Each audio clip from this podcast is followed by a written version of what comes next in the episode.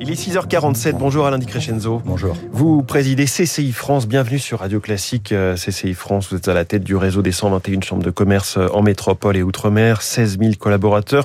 Et un très gros sujet pour vous, bien sûr, c'est l'Ukraine. Vous avez été mandaté par le gouvernement pour être le contact, euh, le premier contact finalement des entreprises en difficulté vis-à-vis de l'Ukraine. Vous avez mis en place une plateforme et, on peut dire qu'elle est sursollicitée hein, ces dernières heures, ces derniers jours.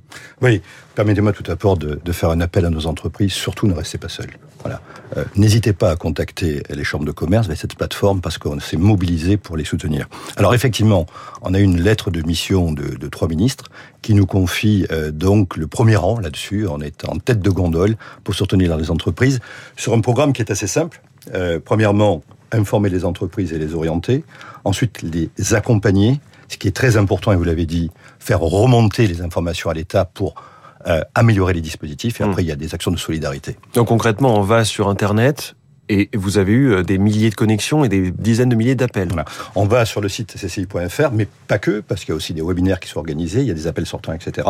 Mais sur cette plateforme, on, on, va sur cette plateforme, euh, donc cci.fr, mmh. on clique Ukraine, et à ce moment-là, vous avez une carte interactive qui apparaît, et en fonction de votre position géographique, on vous donne un contact directement pour être accompagné. Vous êtes à combien de prises de contact euh, ces derniers jours? Alors, euh, sur la plateforme, on a plus de 10 000 personnes qui sont connectées en moins de 7 jours, voilà, ce qui prouve qu'il y a vraiment un vrai besoin. Et deuxièmement, on fait aussi des appels sortants, parce qu'il faut aller sensibiliser les entreprises, d'où mon message, le message que je viens de passer. On est à 45 000 appels passés euh, sur les, les, trois derniers jours. Donc il y a 45 000 entreprises qui vous ont sollicité sur ce sujet de l'Ukraine en trois jours. On les a sollicitées, elles ouais. nous ont sollicité, oui. Et, oui. et donc vous faites euh, comme ça des enquêtes flash que vous faites remonter au gouvernement, ce qui permet aussi Mm. de d'aider d'un côté et puis de faire remonter de l'info de l'autre côté.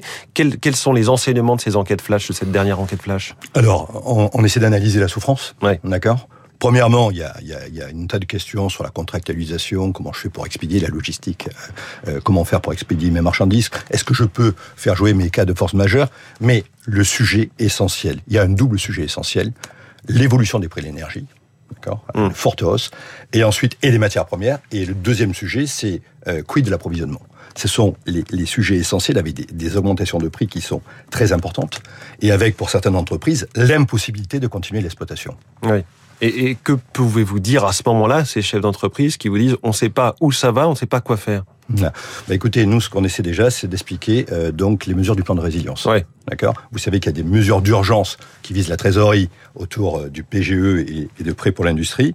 Euh, on essaie de leur donner ces informations. Quand il y a un peu plus de temps, on essaie de travailler avec elles sur des sources d'approvisionnement qui sont différentes. Hum. Alors, euh, je crois que le coût énergétique, effectivement, c'est un point clé. Il y a la cybersécurité aussi. On, on voit une, une, une hausse des, des, attaques en matière cyber.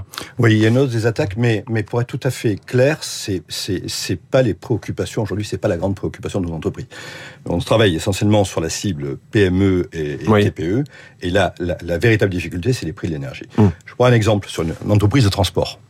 Euh, donc aujourd'hui, l'évolution du prix des carburants fait que ça coûte 2000 euros de plus par camion et par mois. Mmh. Quand vous connaissez les marges dans le transport, ça veut dire que globalement, si ça continue, on arrive au bout du bout. Quoi. Oui. Autre impact dans l'industrie agroalimentaire, le commerce de gros, le tourisme, l'événementiel, le mobilier de luxe aussi. Euh, j'ai appris avec, euh, je crois, une entreprise qui fait du mobilier pour des yachts et des hôtels. Et là, toutes les commandes passées depuis la Russie euh, interrompues du jour au lendemain.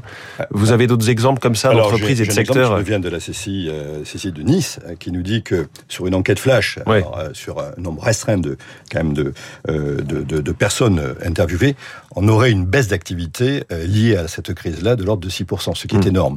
Il y a aussi des, des, informations qui nous viennent des CCI de montagne sur les grandes stations de ski, sur euh, effectivement un risque sur la baisse mmh. des prix de l'immobilier et, et, sur la consommation et le tourisme. Alors Alain Di Crescenzo, président de CCI France, vous avez pris vos fonctions en janvier, on peut dire que c'est un, un, sacré début de mandat. L'une des missions des CCI, c'est aussi la formation. Vous avez 500 000 personnes formées par an dans euh, vos écoles de commerce, d'ingénieurs, des centres de, de formation. Comment est-ce que vous voyez ce sujet qu'on dit clé de la formation, notamment à l'aune de la présidentielle Quand on regarde euh, l'ensemble des, des, des, des, débats qui ont eu lieu et des programmes des, présidents et présidentes de la République euh, qui veulent en tout cas accéder à cette fonction. Euh, ce qu'on voit, c'est qu'on parle de réindustrialisation, on parle d'internationalisation, on parle de montée en gamme, et là-dessus, si vous voulez, il n'y a pas d'incantation.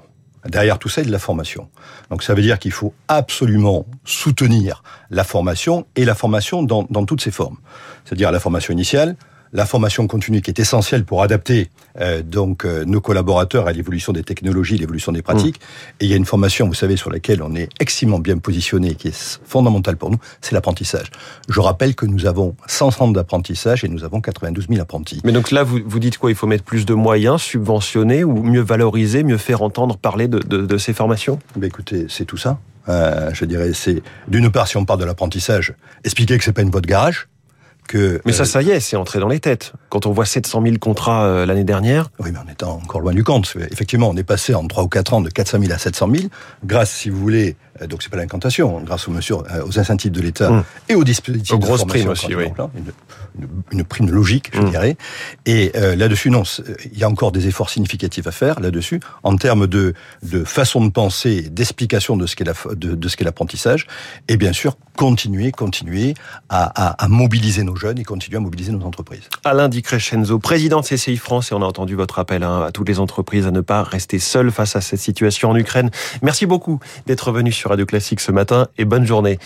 Il Merci. est 6h53, des pesticides mal évalués dans le paysage français. La chronique 3 minutes pour la planète. Dans un instant avec.